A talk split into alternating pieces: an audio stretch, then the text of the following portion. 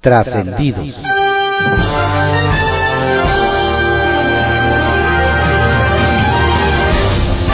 Continuamos con la audiosíntesis informativa de Adrián Ojeda Román, correspondiente al lunes primero de agosto de 2022. Demos lectura a algunos trascendidos que se publican en periódicos de circulación nacional. Templo Mayor, por Fray Bartolomé, que se publica en el periódico Reforma. Es paradójico que al partido que más votos ha obtenido en los últimos cuatro años, no más no se le da la democracia interna. La incapacidad democrática de Morena debería de resultar preocupante para todos, empezando por el propio presidente de la República. Y es que Andrés Manuel López Obrador no puede sostener el discurso de no somos iguales, cuando claramente se ve que sí lo son. Ahí están los registros y denuncias de acarreos, compra de votos, uso de programas sociales, violencia, prepotencia y hasta quema de urnas. Y las denuncias contra los morenistas son de otros morenistas. Experto en hacer como que no se da cuenta, Mario Delgado salió a presumir que en la mayoría de los centros de votación hubo paz y tranquilidad.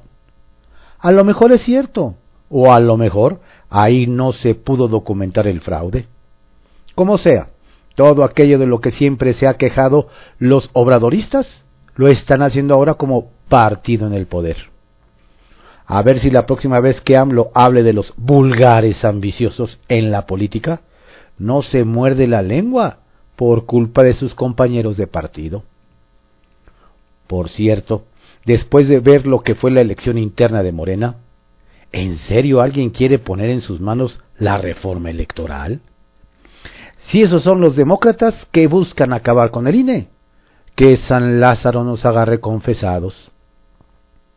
Si usted cree que su trabajo es pesado y difícil, acuérdese que Luz María de la Mora tiene que dar la cara ante los Estados Unidos y Canadá por los reclamos sobre la política energética. A la funcionaria de la Secretaría de Economía le toca la nada grata tarea de explicarle a sus pares, por ejemplo, cómo es que la visión estatista monopólica y antiambientalista de Manuel Bartlett de la CFE encaja en el marco del TEMEC, que promueve todo lo contrario.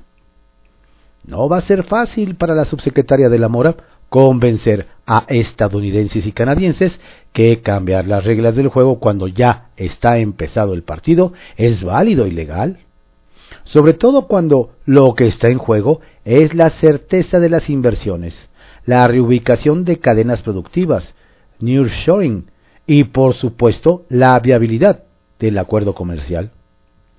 Según dicen, en Estados Unidos el gobierno mexicano está preocupado porque no tiene mucho margen de maniobra.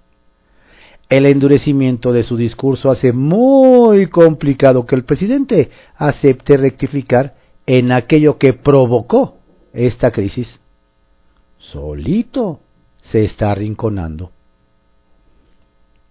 Circuito Interior, que se publica en el periódico Reforma. Cuentan que están equivocados quienes piensan que fue pura casualidad el cochinero que armó el dirigente sindical de Limpia, Hugo Alonso, a favor de los candidatos consentidos de la Ciudad de México en las elecciones de Morena aunque desde 2020 tendría que haber elecciones en este gremio, estas se han postergado. Y luego de la buena cantidad de votos que consiguió, valiéndose de muy malas prácticas, menos viable luce que se convoquen pronto. De esos casos en que el amor en las urnas, con amor en los cargos se paga. Los alcaldes de oposición anunciarán Hoy, un operativo de seguridad vacacional conjunto. Más allá de los puntos que pongan sobre las IES en este tema, dicen que será interesante verlos de nuevo reunidos, pues ya tenían tiempo que no se tomaban una foto juntos. A ver si no salen con alguna cancelación de último momento. El Caballito, que se publica en el periódico El Universal. Aspirantes pristas al Edomex muestran unidad. Nos cuentan que este fin de semana tuvo lugar un evento privado de la secretaria de Desarrollo Social del Estado, Alejandra del Moral, en el que destacó la presencia no solo de alcaldes y legisladores pristas, sino de la diputada federal Ana Lilia Herrera, quien junto con ella busca la candidatura del tricolor para pelear y retener el gobierno del Estado de México en 2023.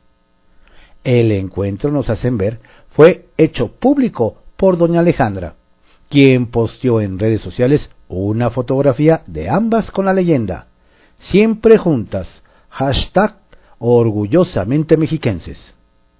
En el evento privado, nos dicen, también estuvieron panistas, como el líder mexiquense Anuar Azar.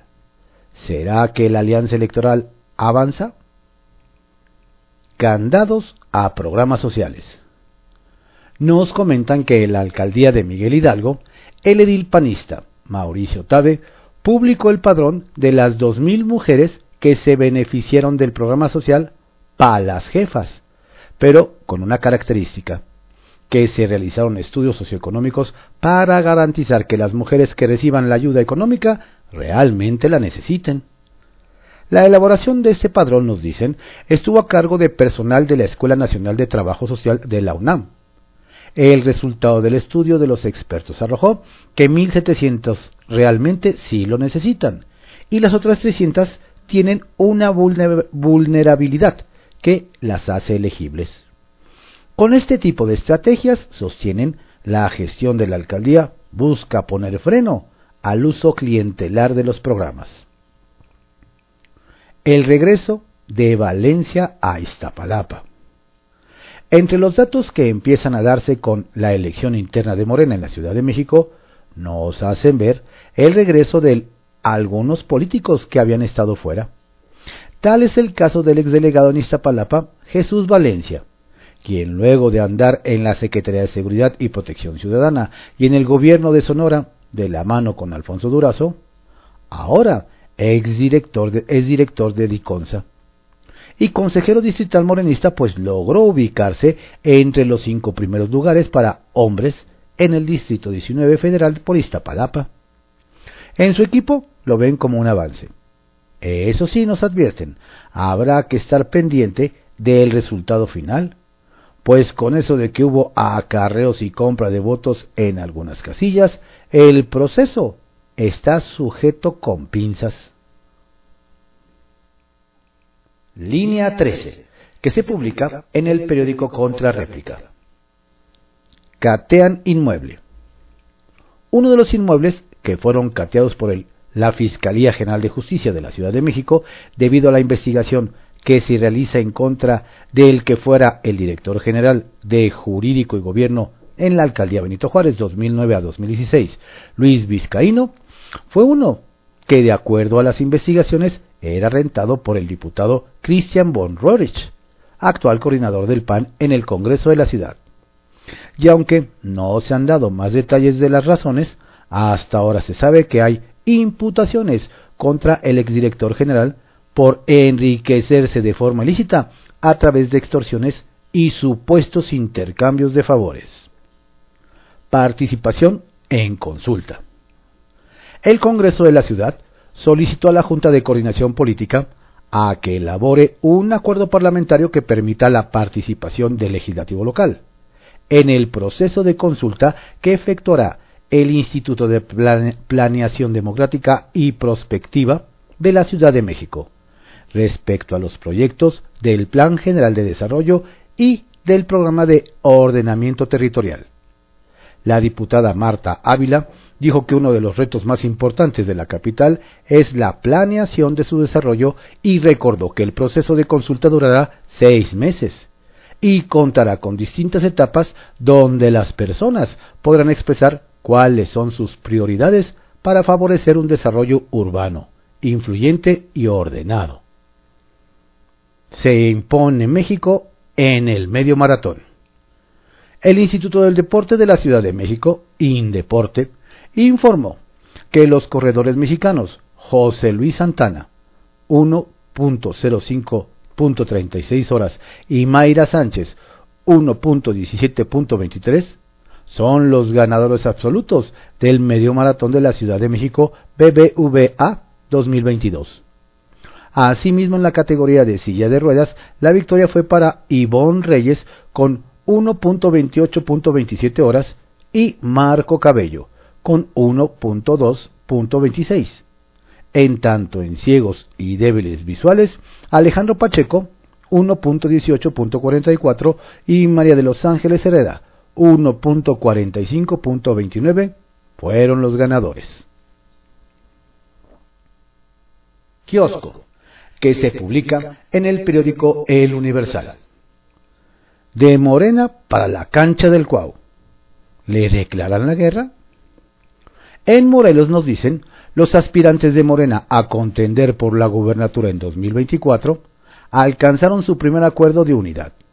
Formar el frente todos unidos contra el Cuau, en referencia al gobernador Cuauhtémoc Blanco del PES y su hermano Ulises Bravo, a fin de evitar que ambos, refugiados en Morena, coloquen a sus afines en las candidaturas del partido Guinda.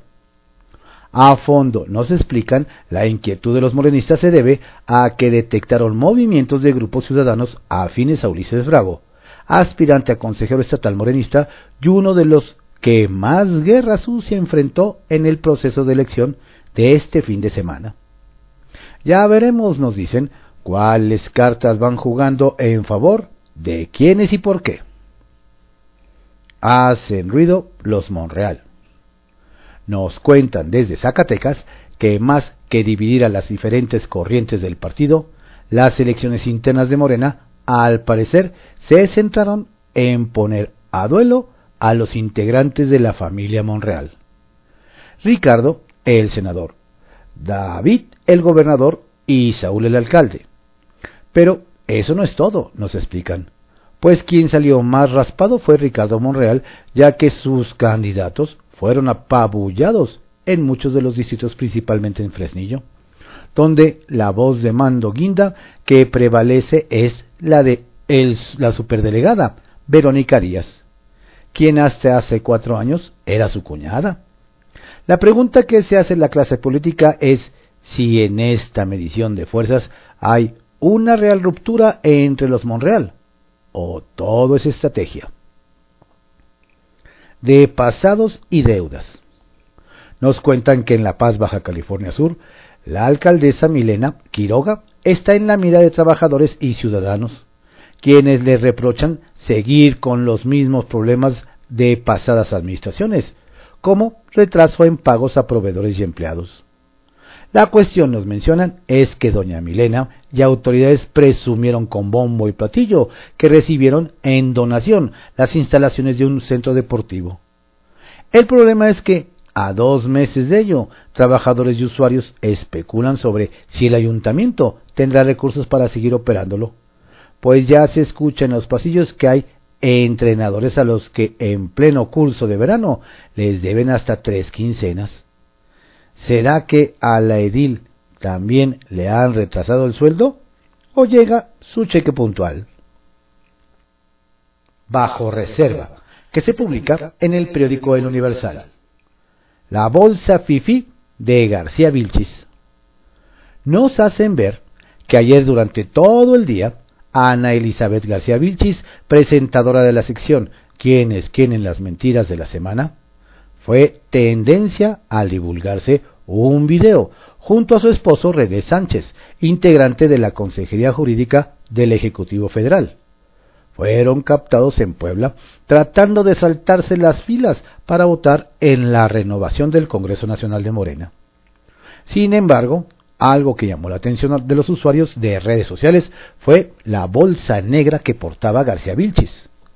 Nos hacen ver que el accesorio utilizado por la funcionaria de presidencia es de diseñador y que cuesta algunos miles de pesos.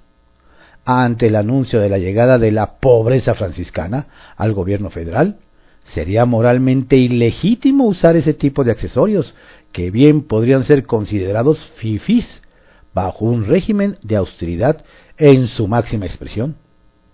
¿Puede haber pueblo pobre con bolsas caras?